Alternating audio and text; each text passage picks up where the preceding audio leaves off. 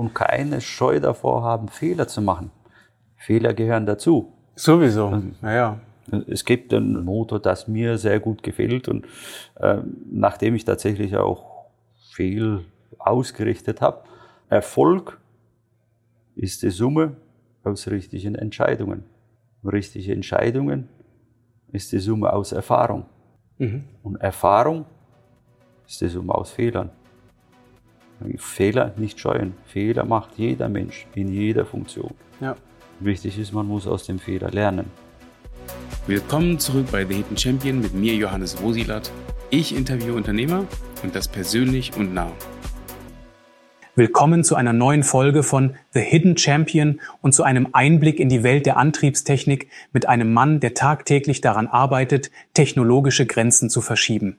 Eugen Reimche, Geschäftsführer bei Grob Antriebstechnik in Sinsheim, öffnet für uns die Türen zu einem Unternehmen, das sich durch innovative Lösungen und ein starkes Team im Bereich der Antriebstechnik hervorhebt. Mit Eugen an der Spitze hat sich Grob Antriebstechnik zu einem Unternehmen entwickelt, an dem Pioniergeist und Präzision Hand in Hand gehen. In unserem heutigen Gespräch werden wir mehr über Eugens Führungsphilosophie erfahren. Wir reden über die täglichen Herausforderungen, die mit der Führung eines technologieorientierten Unternehmens einhergehen und erhalten einen Einblick in spannende zukünftige Projekte. Eugen, vielen, vielen Dank für, das, äh, für die Einladung. Es hat mich sehr gefreut, dass du zugestimmt hast, weil es gibt über dich nichts, was man angucken kann. Also kann ich davon ausgehen, dass es einer der ersten Interviews überhaupt ist, die du führst, oder? Absolut, kann ich so bestätigen. Ist tatsächlich das erste Interview, das ich gebe.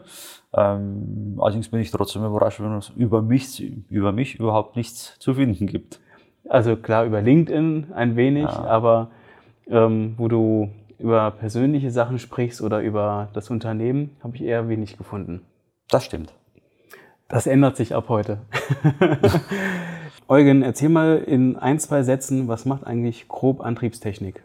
Grob Antriebstechnik ist ein traditionreiches ähm, Unternehmen, das äh, direkt nach dem Zweiten Weltkrieg 1945 gegründet wurde. Zunächst als eine einfache Eisendreherei äh, und das blieb auch so über viele Jahrzehnte. Erst in den 90er Jahren tatsächlich kam das erste eigene Produkt und damit der erste Schritt zu unserem jetzigen Dasein, zu unserem jetzigen Wachstum. Ähm, wir sind Hersteller von elektromechanischen Antrieben. Das heißt, wir verstellen Lasten ähm, elektromechanisch, horizontal, vertikal, angefangen von mm, wenigen hundert Kilogramm bis hoch die größten Projekte, die wir realisiert haben, war tatsächlich eine Verstellung von der Zinnwanne mit äh, 4 bis 500 Tonnen ähm, Masse. 4 bis 500 Tonnen? Ja, die wir dann vertikal angehoben haben und abgesenkt haben. Okay, gibt es davon Bilder? Davon gibt es von den Produkten sicherlich auch Bilder. Okay, also 400 bis 500 Tonnen. Okay, erzähl ruhig weiter, ich habe dich unterbrochen. Ja, ja, ja alles gut. ähm, das ist zu dem ähm, Stand, was wir jetzt tatsächlich machen. Ähm, ich habe zwischendurch erwähnt, das eigentliche Wachstum ging in den 90er Jahren erst los mit dem ersten eigenen Produkt. Ähm, nach dem ersten Produkt im sogenannten Hubgetriebe kamen unzählige weiter, äh, weitere Produkte als äh, Innovation, muss man auch dazu sagen, von dem äh, damaligen Geschäftsführer und nach wie vor heutigem Gesellschafter, dem Herrn Pfeil, äh, wurden diverse Produkte in unser Portfolio mit aufgenommen, ähm, die wir so ähm, auf dem Markt etabliert haben und auch so natürlich unser Wachstum realisieren konnten. Mhm. Das heißt, erst in den 90ern kam das erste Produkt. Richtig. 40 Jahre nach der Gründung, okay. Richtig. Ja. Bis dahin waren wir quasi ein kleines Handwerksunternehmen mit, mit nur wenigen Mitarbeitern und äh, Lohnarbeit hier regional irgendwo ausgeführt. Wir sind ja hier in Sinsheim. Dieses U-Boot, was hier angebracht wurde, wie viel Tonnen wiegt das denn? Uff, das kann, mü müssen wir auch nachschlagen. Kann Wahrscheinlich nicht, nicht so viel, oder? Ich kann aber gerne ein bisschen was zum Anwendungsfall erzählen, was, woher denn die Masse kommt. Ja, woher kommt die Masse? es ist nicht nur ein einfaches U-Boot, nein, es ist tatsächlich bei der, in der Stahlverarbeitung werden Bleche hergestellt. Und diese mhm. Bleche werden verzinkt. Es wird aber nicht einzeln irgendwo getaucht, sondern das Ganze ist auf einem Coil. Das heißt, das ganze Blech ist aufgewickelt auf einem Coil. Und wenn es verzinkt wird, läuft dieses Blech in die Zinkwanne, wird dort verzinkt, auf der anderen Seite kommt es wieder hoch und wird es wieder aufgewickelt. Und diese Zinkwanne, das ist eine Wanne gefüllt voll mit Zink. Die muss, damit das Blech, muss quasi in den Weg von dem Blech, muss es hochgehoben werden. Ah, okay, verstehe. Und dann ja. wieder abgesenkt, wenn man es Okay, und eure Technik ist quasi drunter und hebt Genau. dann diese Zinkwanne nach oben. Okay, verstehe. Okay. Genau. Da sind dann äh, verbaut unsere größten Hubgetriebe. Die größten Hubgetriebe, die können pro Getriebe 200 Tonnen an Druckkraft aufbringen. Sind das auch diese Spindelantriebe? Genau, das sind euch? Spindelhubgetriebe äh, und bei dem größten ist eine 220er Spindel verbaut, das heißt 220 im Durchmesser.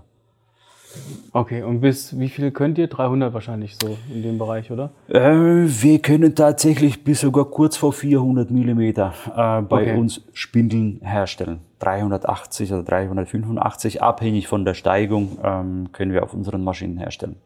Okay, und das meist dann über Elektromotoren angetrieben oder? Es sind elektromechanische Antriebe. Äh, Also Ja. Man braucht davor natürlich ein Getriebe, die, und die Spindel an sich, äh, wenn man sie direkt antreiben, sind das riesige Momente.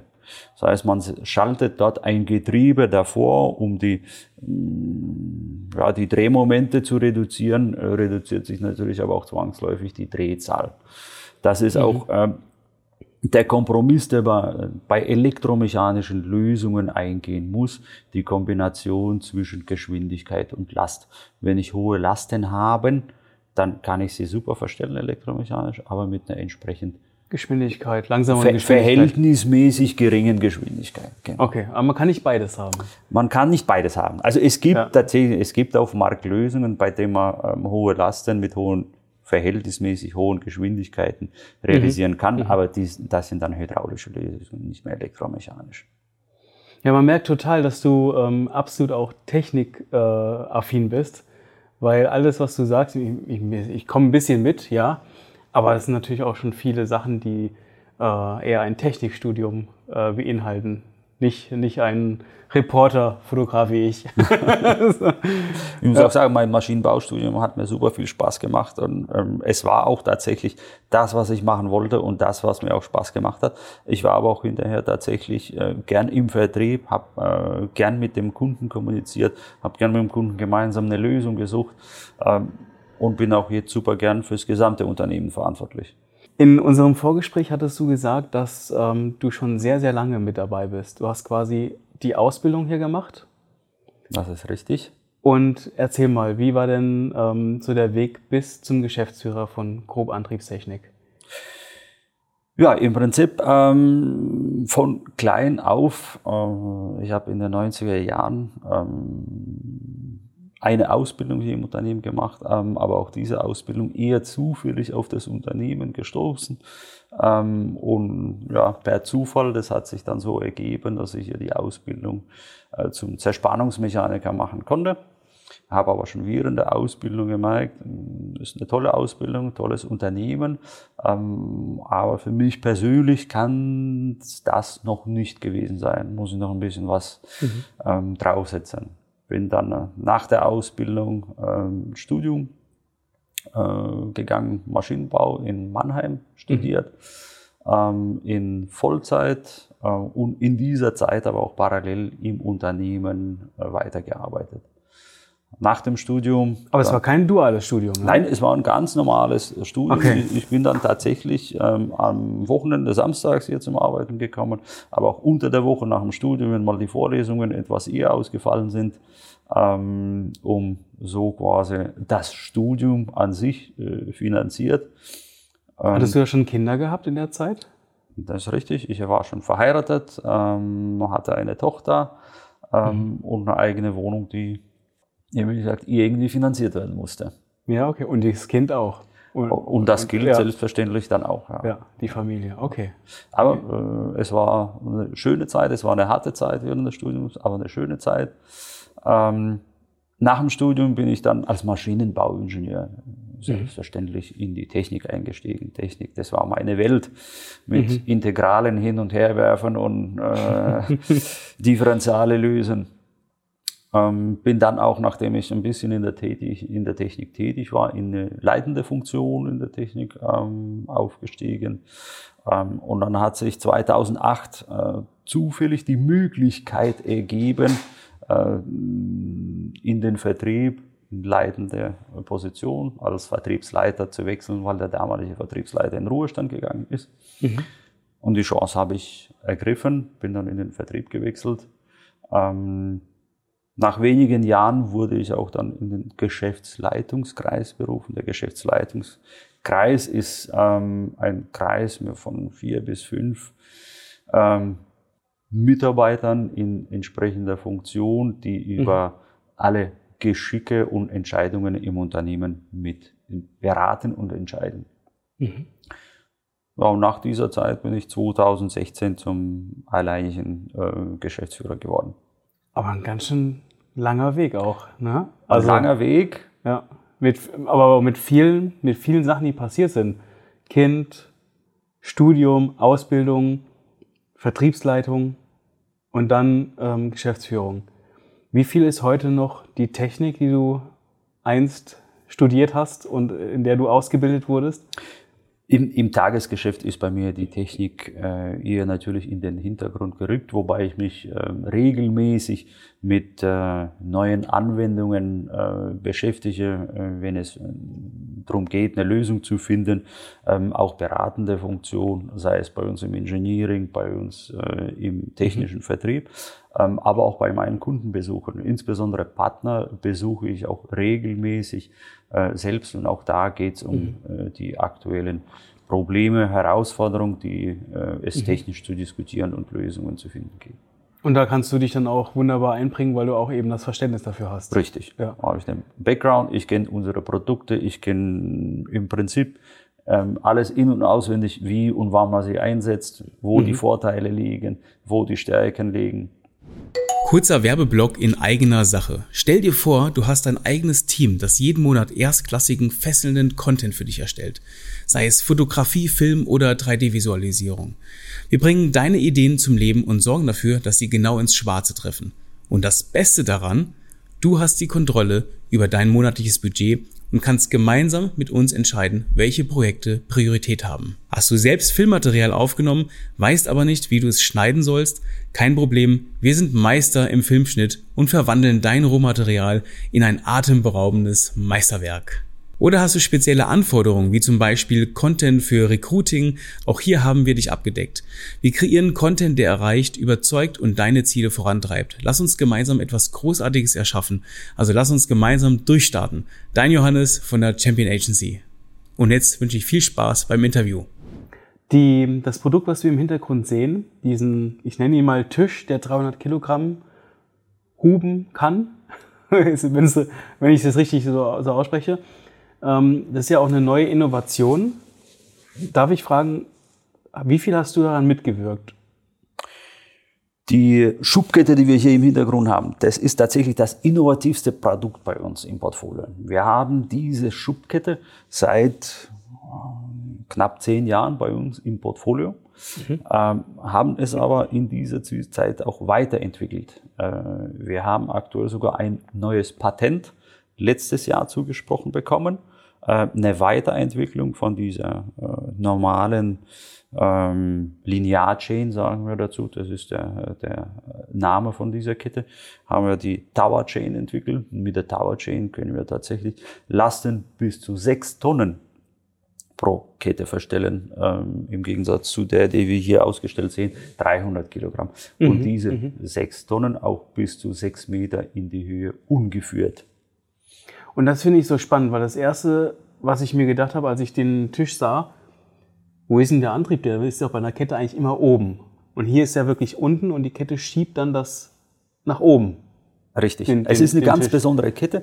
Die Kette, die verbindet die klassischen Eigenschaften einer Kette, die Flexibilität. Das heißt, sie lässt sich auf die eine Seite ganz leicht aufwickeln und damit speichern und nimmt somit sehr, sehr wenig Platz ein. Wenn Mhm. sie aber in die andere Richtung rausfährt, versteifen sich die Glieder ineinander und damit, dann wird das ganze Teil zu einem Stab, so kann man es dann vielleicht sogar bezeichnen. Und drückt ähm, eben Kräfte von 300 Kilogramm, das ist die kleinste, die wir bauen, äh, bis zu eben dieser Tower Chain, die wir jetzt aktuell seit äh, letztem Jahr bei uns im Portfolio haben, bis zu 6 Tonnen. Das ist schon super spannend. Wie viel hast du daran mitgewirkt? Oder hast du erkannt, dass so etwas wichtig sein könnte und dann zu deinen Leuten gesagt, macht mal, entwickelt mal? Oder wie hat sich das, wie hat sich das ergeben? Es war die Vision von dem Unternehmen. Die bisherigen Produkte äh, ließen bei uns bloß maximal drei Tonnen zu, dreieinhalb Tonnen als Druckkraft und nur wenige Meter, anderthalb Meter ungeführt.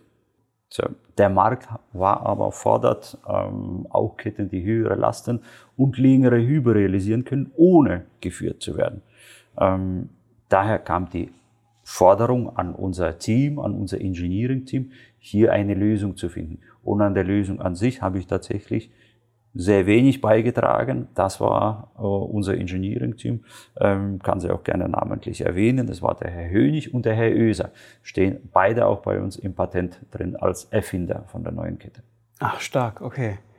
Das heißt, äh, du hast gar nicht daran mitgewirkt. Das gibt's ja nicht. nee, aber es ist natürlich verständlich. Aber, äh, aber das Zuhören beim Kunden oder in, ähm, das zu verstehen, dass das erfordert ist, das ist ja auch eine Aufgabe, die, die, die, Die Bedürfnisse des Marktes ähm, als. Aufgabe Mhm. genau übertragen ans Engineering. Ja. Und dann ist es quasi eine Vision gewesen, mehr zu schaffen. Und daraus kam dann die Aufgabenstellung an das Team. Das brauchen wir. Die Mach mal. Vision, die Vision war nochmal eine ganz andere. Ähm, als Geschäftsführer äh, muss man ja gewisse Visionen haben und Ziele. Das Ziel, wir verfolgen seit vielen Jahren das Ziel des Wachstums. Wenn man wächst, weiter wachsen will, dann muss man ähm, sich am Markt orientieren. Wohin geht denn der Markt? Wie kann ich mehr Marktanteile gewinnen? Und bei dieser Analyse ist uns eben dann aufgefallen, wir haben hier eine Lücke, die können wir nicht bedienen. Der Markt benötigt aber was. Und Okay. dann zielgerichtet dann eine Entwicklung vorangetrieben, die uns jetzt auch äh, zukünftig unser Wachstum sicherstellen wird. Finde ich gut. Das klingt äh, auch sehr plausibel, dass man eine Lücke findet, weil woher soll sonst der Wachstum kommen? Ne? Verdrängung, aber das ist ja auch ein bisschen schwierig, glaube ich. Möglich geht in aller Regel ähm, an die eigene Marge. Ja. Ja. Wenn man die Marge aber behalten möchte, braucht man bessere, neuere Produkte, die eine Lücke füllen. Okay. Richtig. Man muss innovativ bleiben, man muss ähm, sehen, was der Markt äh, fordert ähm, und versuchen hier natürlich möglichst gute Lösungen zu bieten. Was war so der beste Rat, den du bekommen hast? Gibt es eigentlich nicht. Also ich einen besten Rat. Gibt, es gibt viele. Es gibt viele. Dann erzähl mir einen von den vielen. Vielen von, einen von den vielen. Äh, äh, da wären wir da, wo wir vor zwei Minuten angefangen haben. Delegieren. Verantwortung auch abgeben. Vertrauen. Nicht alles selbst machen. Mhm. Auch das kam ähm, als, äh, als Feedback äh, von den Beobachtungen von, den Sei von der Seite und dann als Ratschlag ähm, an mich, ähm, nicht alles selbst machen. Ähm, es gibt, und wir haben sehr, sehr gute Mitarbeiter, sehr fähige Mitarbeiter, äh, gewisse Dinge diesen Mitarbeitern auch zu überlassen. Ja, stelle ich mir sehr schwierig trotz allem vor. Ne?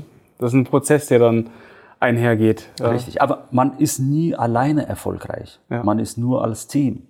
Und dann muss man auch zu dem Team auch das gewisse Vertrauen haben und ihnen auch Aufgaben weiter delegieren.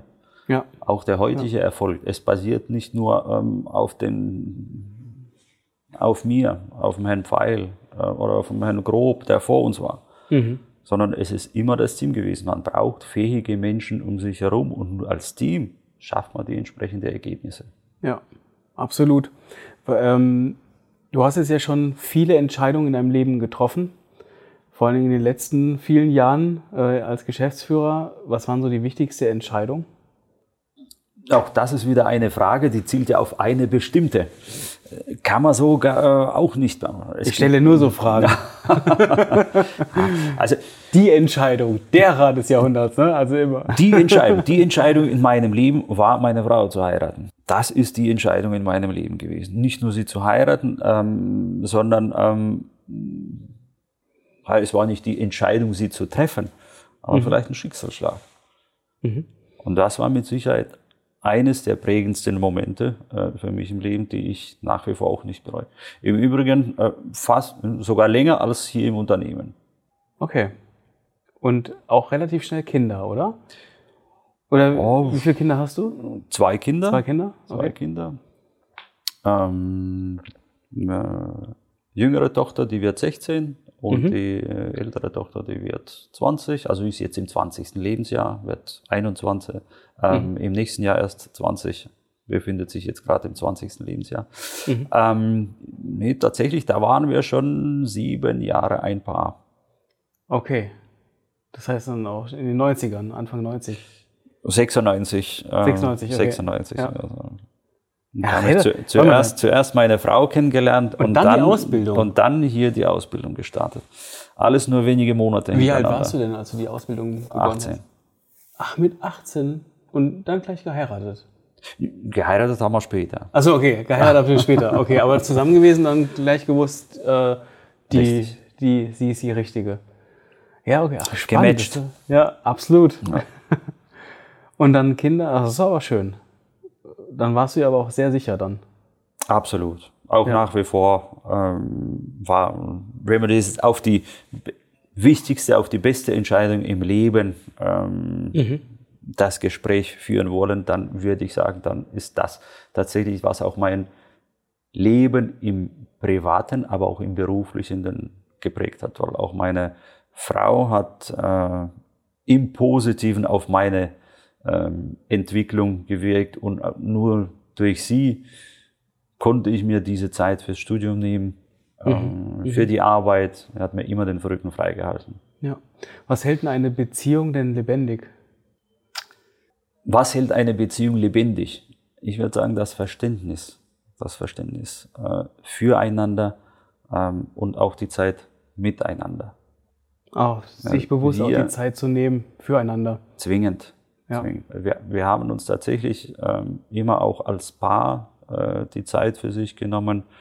Ähm, das ist wichtig mhm. und mhm. wir praktizieren das auch bis heute, dass wir auch ge Zeit gemeinsam nur zu zweit verbringen. Mhm.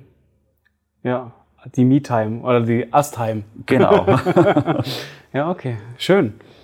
Ähm, also du siehst, es wird auch äh, manchmal ein bisschen privater, aber es, ja. es macht auch viel aus. Also man redet zwar nicht so oft darüber, aber ich finde es irgendwie auch spannend, ähm, wie man eben auf der privaten Seite ist. So, weil das sehr oft auch ein Abbild dessen ist, wie man ähm, auch das Geschäftliche sieht oder den, den Erfolg im Geschäftlichen resultiert auch sehr oft im Erfolg in der Familie. Ja. Beides, äh, wenn etwas da nicht stimmt in der Familie, dann erfolgreich in, im Geschäft zu sein, ist dann richtig heftig. Deswegen ja. ist das, gibt also, sehr nahe Parallelen. Richtig, man kann sich ja auch tatsächlich zwischen, zwischen dem privaten Leben und dem äh, Business ziehen. Es, nichts gibt es ohne Fleiß. Äh, man muss im Privaten an der Beziehung immer arbeiten. Ähm, ohne Fleiß kein Preis. Genauso auch im Business, nichts gibt es geschenkt. Auch hier muss man immer an ja. dem Erfolg, am Wachstum ähm, arbeiten. Ja. Hast du es deinen Kindern auch weitergegeben? Das wird sich zeigen, wenn sie dann soweit sind. okay. Ja. Ähm, wenn, du, wenn du die Zeit zurückdrehen könntest, um fünf Jahre, ich sage jetzt mal geschäftlich zurückdrehen könntest, was würdest du anders machen? Hm. Fünf Jahre, 2018. Ähm, also ich gehe ja schon selbstkritisch mit mit mir selbst auch um, ähm, auch im Nachgang. Mir fällt jetzt tatsächlich jetzt aber äh, nichts ein, was äh, ich sage, es war die falsche Entscheidung. Ähm, es soll nicht heißen, dass, dass ich keine falsche Entscheidung getroffen habe, aber es ähm, fällt mir jetzt im Augenblick tatsächlich nichts, was eine nennenswerte Auswirkung, negative Auswirkung, mhm. hätte man gesagt, okay, eine andere Entscheidung wäre ähm, an dieser Stelle tatsächlich besser. Ja, weil, weil ich meine, wenn man innovativ ist, hat man ja auch sehr oft ein, ein Invest in die Zukunft, wo man nicht weiß, ist das denn jetzt die Technik, die jetzt in ein paar Jahren dann wirklich auch den Kundenstamm so befriedigt, wie wir uns das vorstellen? Das könnte vielleicht auch ein, ein Risiko sein, ne? dass man manchmal Sachen äh, in, ins Blaue entwickelt, ohne zu wissen, wird das denn ankommen? Gewisse Risiken muss man immer eingehen. Und die Entscheidungen, die man trifft, die trifft man zum Zeitpunkt mit dem Wissen, den man zu diesem Zeitpunkt hat. Ja. Hinterher ist man immer schlauer. Also ich tippe auch lieber die Lottozahlen am Sonntag für den Samstag davor, wäre mir auch lieber. Aber ich, das muss Geht man halt halt nicht. Ja. Das heißt, zu dem Zeitpunkt, wenn man die Entscheidung trifft, trifft man diese Entscheidung aufgrund der Tatsachen, die zu diesem Augenblick vorliegen. Ähm, ja, und nicht hinterher. Ja, wäre schön, ne? Daher ist auch schwierig, schwierig zu sagen, welche Entscheidung falsch oder richtig war. Ja. Im Nachhinein betrachtet kann durchaus auch eine Entscheidung als falsch eingeschätzt werden. Aber wenn man es zurückdatiert und sagt, diese Entscheidung wurde unter ist diesen klar. Voraussetzungen getroffen, Ja. die zu dem Zeitpunkt bekannt waren, dann war das zu diesem Zeitpunkt die richtige Entscheidung. Ähm, wie gehst du denn mit dem mit, mit Risiko um? Eher konservativ. Das heißt, mehr analytisch? Ich versuche so viel wie möglich tatsächlich zu analysieren. Ähm, Risiken lassen sich nicht immer vermeiden. Gewisse Risiken muss man immer zu gehen, ähm, insbesondere als Unternehmen, als wachsendes Unternehmen. Ähm, nichtsdestotrotz bin ich ähm, eher ein Mensch, der äh, versucht, die Risiken zu umgehen, zu minimieren. Ähm, so würde ich ja tatsächlich mich beschreiben. Ja. Hat, äh, ich meine, manchmal hat man doch so einen Moment bestimmt auch, also bestimmt auch aus der, bei euch bei den Ingenieuren, dass ihr auf irgendetwas kommt, wo ihr da, boah, geil, das müssen wir uns merken. Das ist etwas, das könnte funktionieren. War das das auch mit diesen Ketten, die nach oben gingen? Ähm, Weil es gibt ja tatsächlich nicht Also, viele Unternehmen, ne, die das können. Es gibt tatsächlich von, von diesen Ketten in dieser Klasse gibt es weltweit nur zwei Unternehmen. Das sind wir und es gibt noch eine französische Firma, ähm, die auch sehr gute Produkte, sehr gute Ketten baut.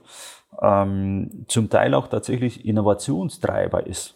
Ähm, Und gab es das schon mal, so ein, so ein Moment, wo etwas erfunden wurde? Ich meine, ich, also wir, wir haben das ja äh, nicht einfach äh, mit was könnten wir denn machen, sondern zielgerichtet. ne? Es, gibt vor, es gab Vorgaben. Ja. Wir wollen das und das und das erreichen.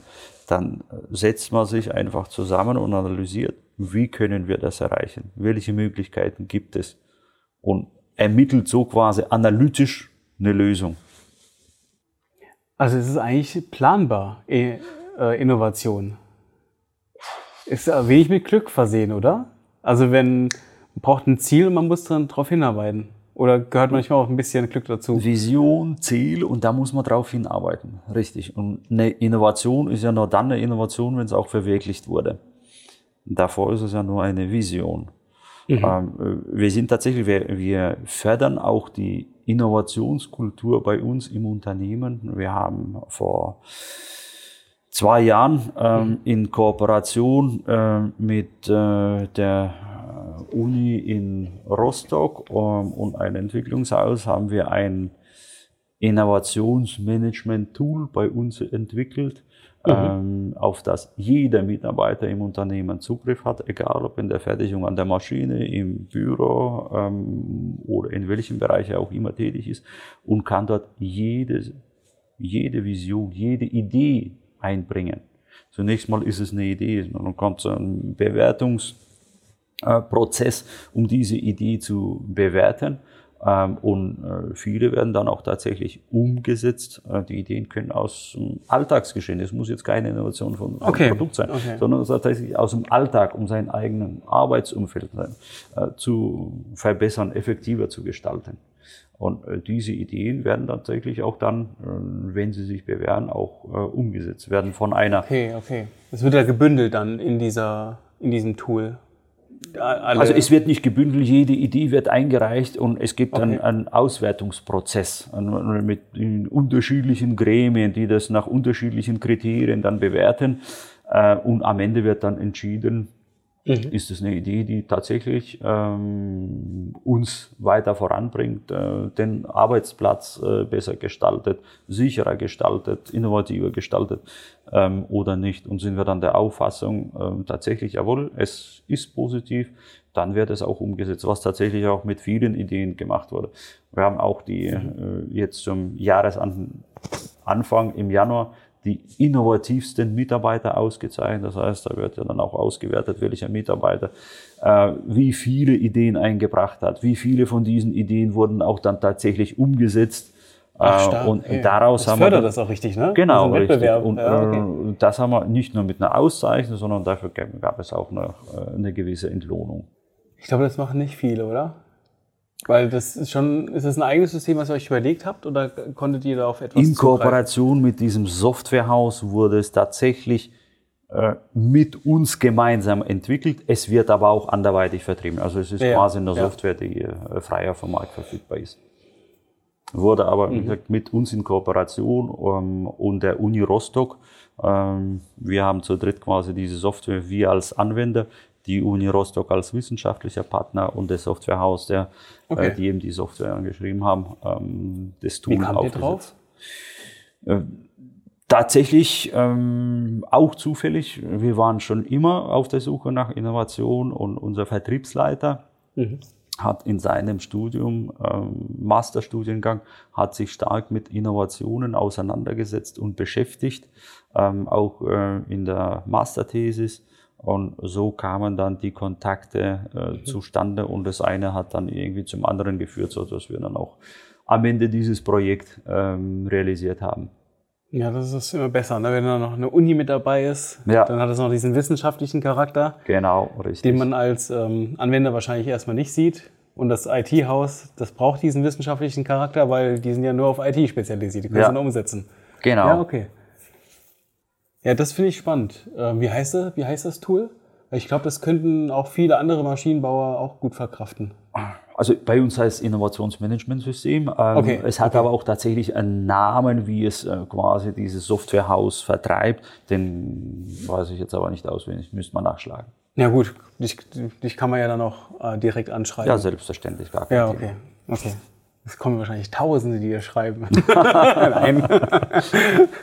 ja, okay. Ähm, bist du von deinem Typ her mutig? Also ich würde schon sagen, dass ich tatsächlich. Äh, Kommt auf den Vergleich an, ne? den, man, den man macht. Ich, ich mache das jetzt nicht, nein, ich mache jetzt da keinen Vergleich, sondern tatsächlich, wie ich mich selbst sehe. Ähm, ich kann bis zu gewissen Grenze ähm, Dinge angehen, äh, kenne aber auch trotzdem meine Grenzen, wo ich dann sage, okay, das ist, da geht es zu weit, äh, da gehen wir nicht drüber. Mhm. Hast du ein Beispiel? Da wird es jetzt schwierig. Aber es gibt mir also genauso. Aus dem Flugzeug rausspringen habe ich schon gemacht. Echt? Ja. Okay, Fallschirm, oder? Genau. Ja. Dir gefallen unsere Inhalte? Dann kannst du uns ganz einfach unterstützen. Abonniere unseren Kanal, folge uns, hinterlasse, wenn dir was gefällt, auch gerne einen Kommentar.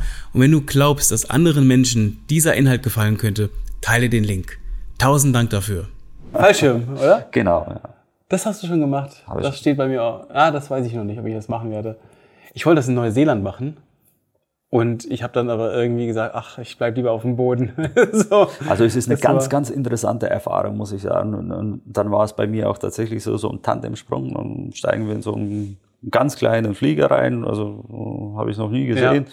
Sei keine Sitze, keine Gurte oder sowas, wie man es vom Flieger kennt. Einfach so auf dem, auf dem Boden, zack, da hinten rein. Dann steigen wir auf eine Höhe, 3000 Meter oder wie viel hoch. Als wir dann auf diese Höhe 3000 Meter angekommen sind, dann sagt er, nun pass auf, äh, da ist die Tür neben dir. Ich mache diese Tür jetzt auf.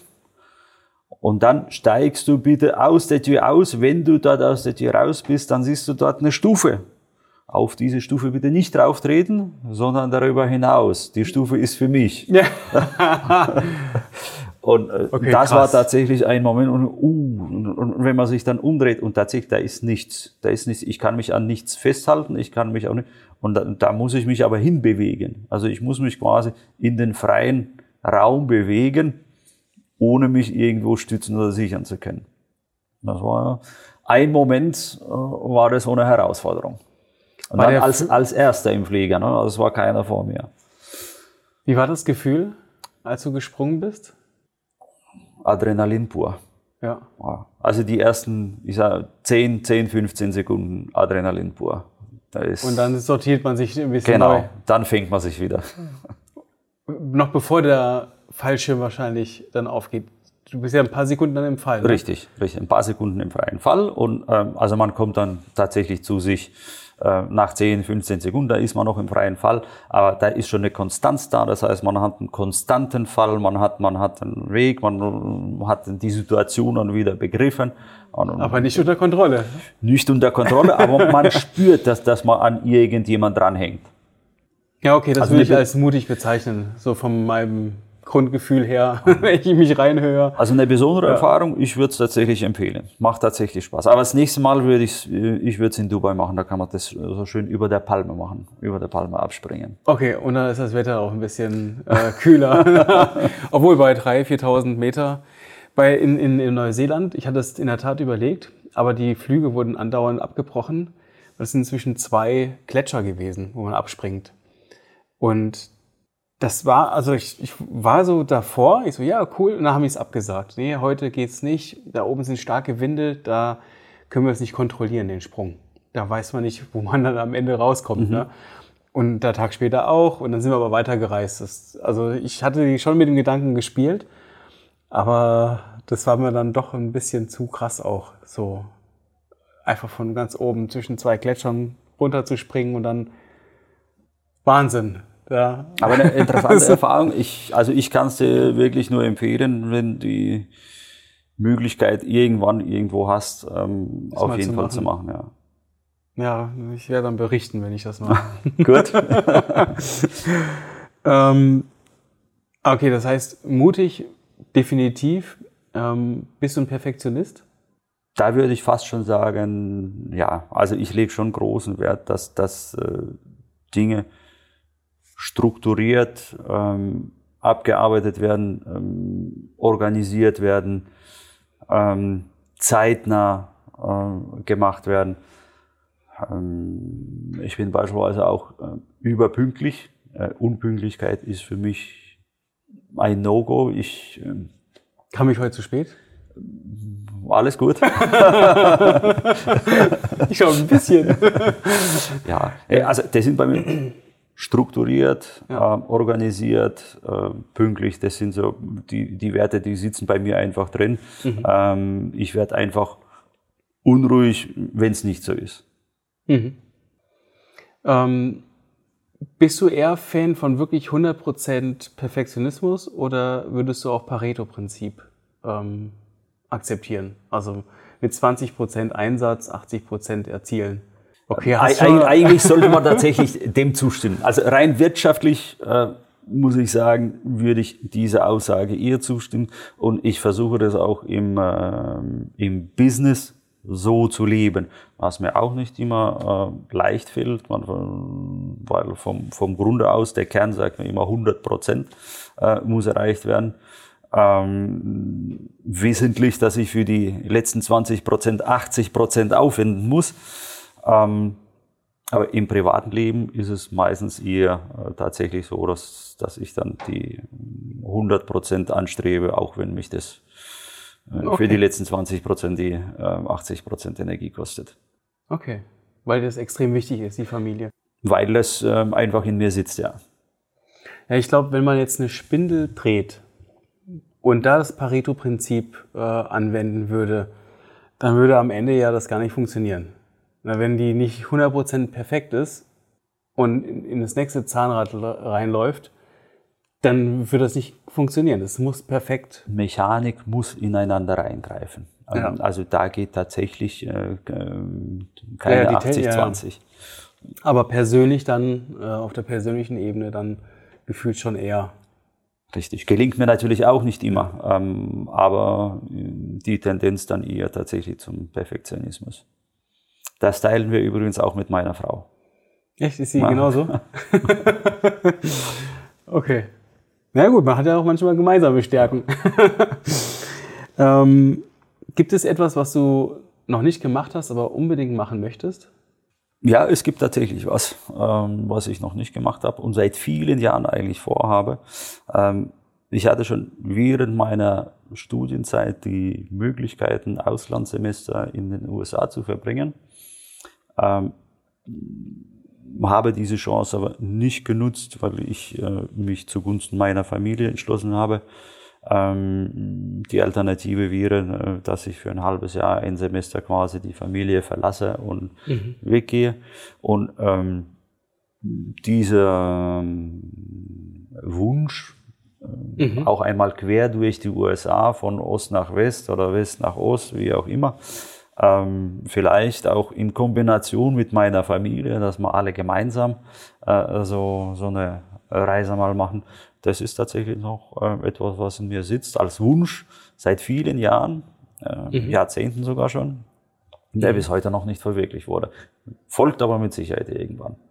Du kannst dann ChatGPT fragen, wie die, die schönste Route ist und ah, mal, welcher, mal eine Möglichkeit, ja. Das ist in der Tat ähm, ist das die Stärke dass selbst, ähm, also nicht nur die Reise an sich, auch welche Hotels ähm, dann in dieser Kombination am besten funktionieren. Ähm, das, was man sehen möchte, kannst du mit einfließen lassen. Und äh, auch die Zeiten, wann diese Reise am besten ist. Also es ist schon gigantisch, wie dann eine Route ausgesucht wird, selbst mit Hotelvorschlägen und so. Ja, also schon mal gemacht? Ja, ich habe es getestet. Ich habe es danach nicht umgesetzt, ähm, aber ich habe mir eine Route mal geplant. Und tatsächlich, eine Freundin von mir hat es so gemacht. Die hat über ChatGPT ihr kompletten Urlaub geplant. Und sie sagte, das war richtig gut. Das hätte kein anderer besser hinkriegen können. also es war mit, wirklich mit Abstand, hat sie gesagt, hat es perfekt funktioniert. Ja. Also, Finde ich interessant, probiere ich auch mal aus. Ja, also als Tipp dann, wenn du die, Pla die Reise planst, äh, frag doch mal ChatGPT. da ist es ziemlich stark drin. Was sagen denn ähm, äh, andere Mitarbeiter über dich? Das müssen wir die Mitarbeiter fragen. Ja, das ist klar, dass die Antwort kommt. ja. Ähm, was sagen die Mitarbeiter? Ich kann ja nur das, was, was, was ich vermute äh, oder was an mich vielleicht ab und zu mal herangetragen wird.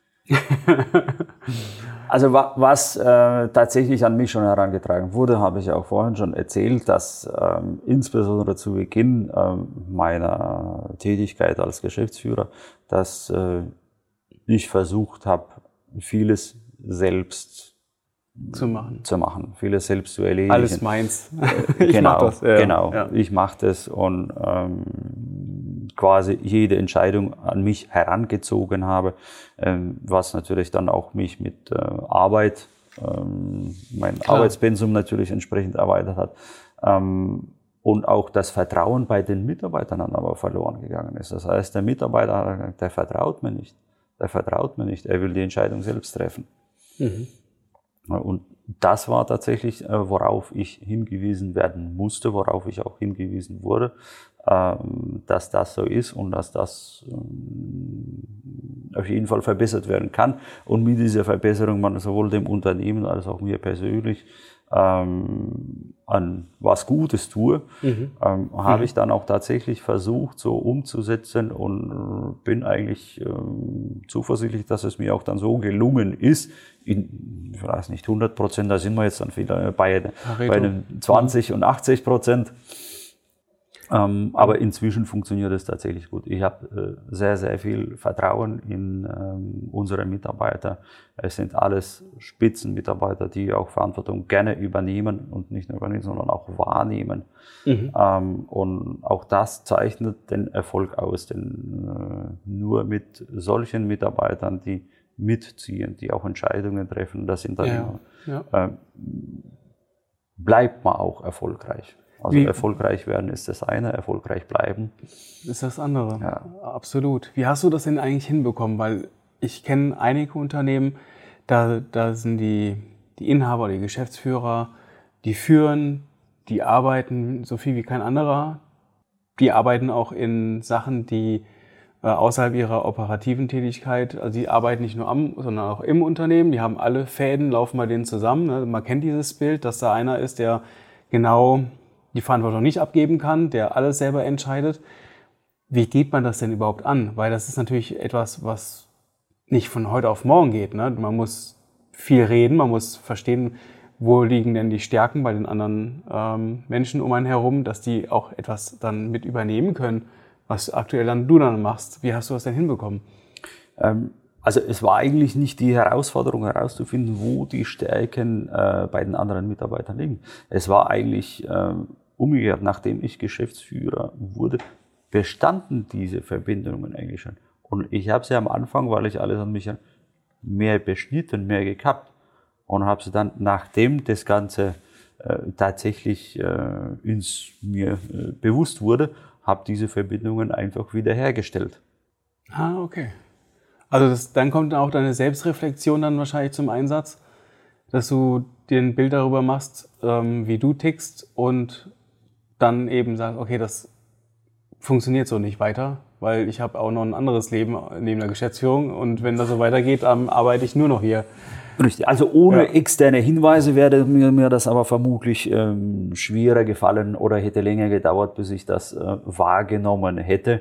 Ähm, und dementsprechend vielleicht auch schwieriger, äh, diese Verbindungen wiederherzustellen.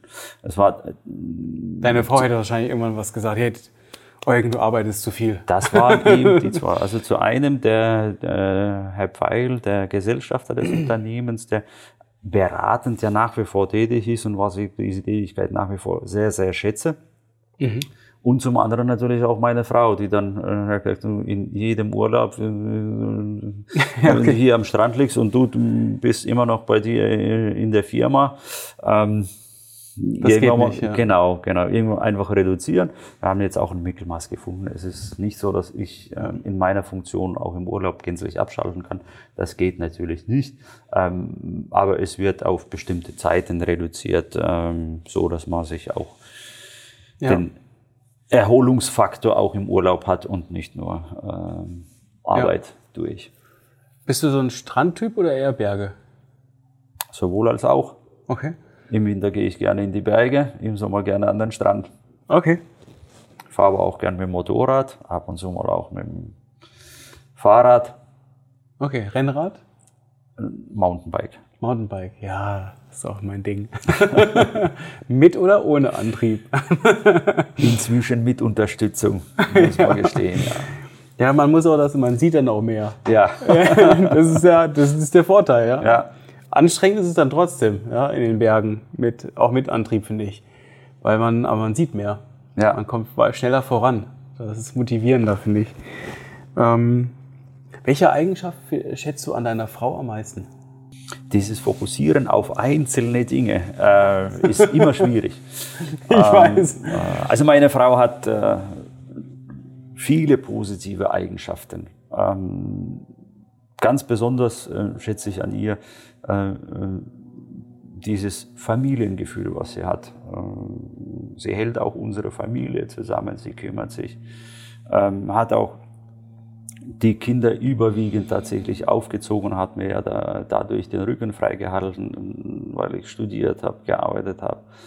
Ähm, das sind diese Eigenschaften, die ich dann, wenn ich es auf nur eine reduzieren müsste, dann würde ich sagen, das ist tatsächlich die, mhm. die Eigenschaft, diese, äh, wir sagen dazu Mensch, Mensch.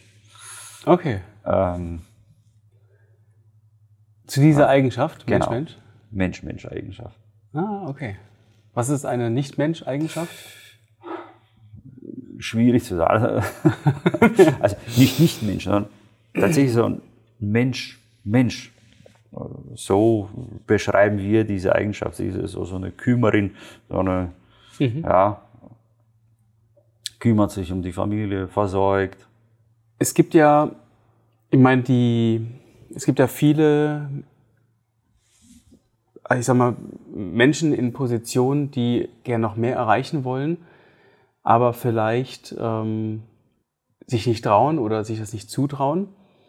Ähm, was würdest du denn für einen Tipp geben, die zum Beispiel in, Aus, in Ausbildung sind oder im Studium oder ähm, die ersten Vertriebssachen, äh, Vertriebspositionen einnehmen, dass die, die aber mehr wollen, aber vielleicht äh, nicht in der Lage sind, entweder vom Unternehmen her oder die vielleicht äh, sich nicht trauen, dass sie sich nicht zutrauen. Was würdest du dir mit auf den Weg geben? Also als allererstes braucht man immer ein Ziel. Was will ich? Was will ich erreichen? Wo sehe ich mich in einem Jahr? Wo sehe ich mich in drei Jahren? Was will ich in fünf Jahren erreicht haben?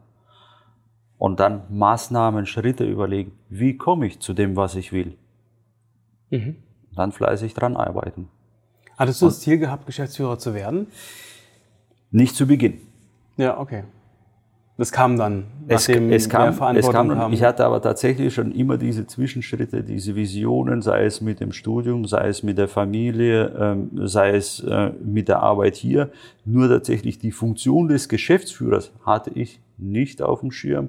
Äh, das kam dann erst tatsächlich mit der Zeit durch die Förderung auch hier betriebsintern.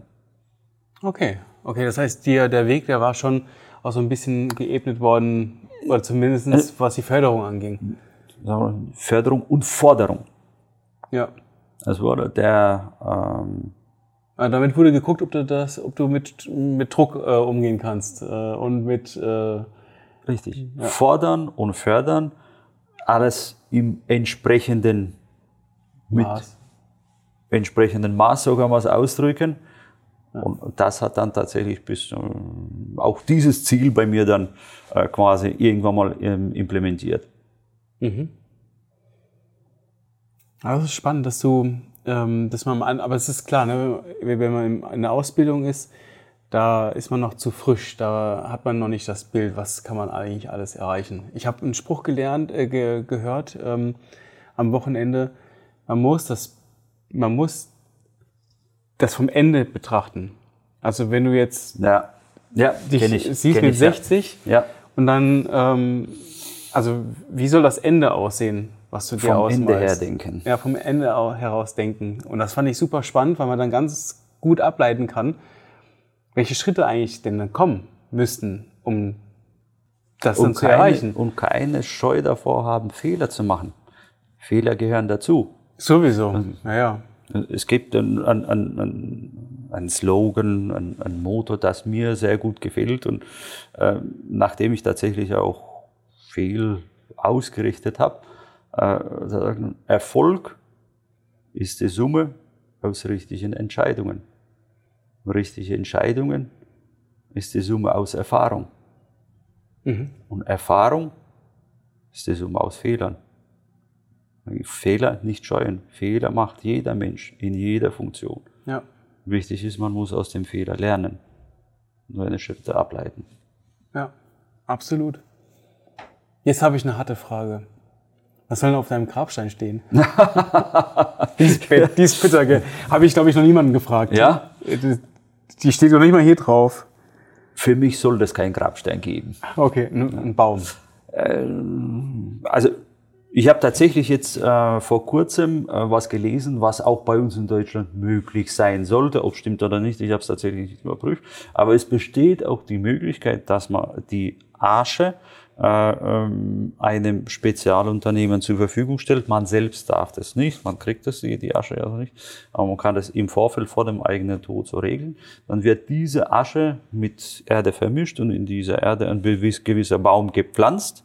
Und nachdem er der Baum eine gewisse Größe erreicht hat, nach zwei, kriegt man diesen Baum zur Verfügung. Dann darf man diesen Baum auch sogar bei sich im Garten einpflanzen. Also nicht du, weil du bist das ja schon vorbei, sondern deine Kinder zum Beispiel. Genau, aber das muss ich zu meinen Lebzeiten regeln. Okay. Sonst geht das nicht. Ja, okay, das ist auch ein, eigentlich ein voll schöner Ansatz. Dann, wie als ob dann die, die, das noch ein bisschen weiterlebt. So, nur genau. in einem Wobei, anderen Gegenstand. Ne? Also, ja, als also Pflanze oder als ich, Baum. Ich ja. bin ja kein religiöser Mensch. Ähm, ich glaube nicht, dass das äh, nach dem Tod ähm, eine Existenz in welcher Form auch immer irgendwo stattfindet, ähm, sondern dass äh, der Mensch lebt nach dem Tod weiter. Er lebt im Gedächtnis der Menschen, die übrig bleiben. Was willst du dafür tun, dass du in dem Gedächtnis bleibst? ich arbeite täglich daran, äh, dass ich zumindest äh, in meiner Familie äh, in positiver Erinnerung irgendwann mal in hoffentlich vielen Jahrzehnten erst verbleibe. Ja. Das war's mal wieder. Vielen Dank, dass du dabei geblieben bist. Besuch uns gerne auch auf unseren Social Media Seiten und vernetze dich mit uns auf LinkedIn unter The Hidden Champion. Neben unseren Interviews posten wir regelmäßig knackige Kurzbeiträge, die dich natürlich auch zum Nachdenken anregen sollen. Lass dich inspirieren und nimm das eine oder andere Thema auch für dich mit. Denn hier gilt, lerne von den Besten und mache nur so viele Fehler wie wirklich notwendig. Kennst du jemanden, den du hier auch gerne mal hören möchtest? Dann schlage ihn uns vor, vielleicht findet sich dein Vorschlag hier bald wieder. Bis zum nächsten Mal, dein Johannes Wosilat von The Hidden Champion. Ciao!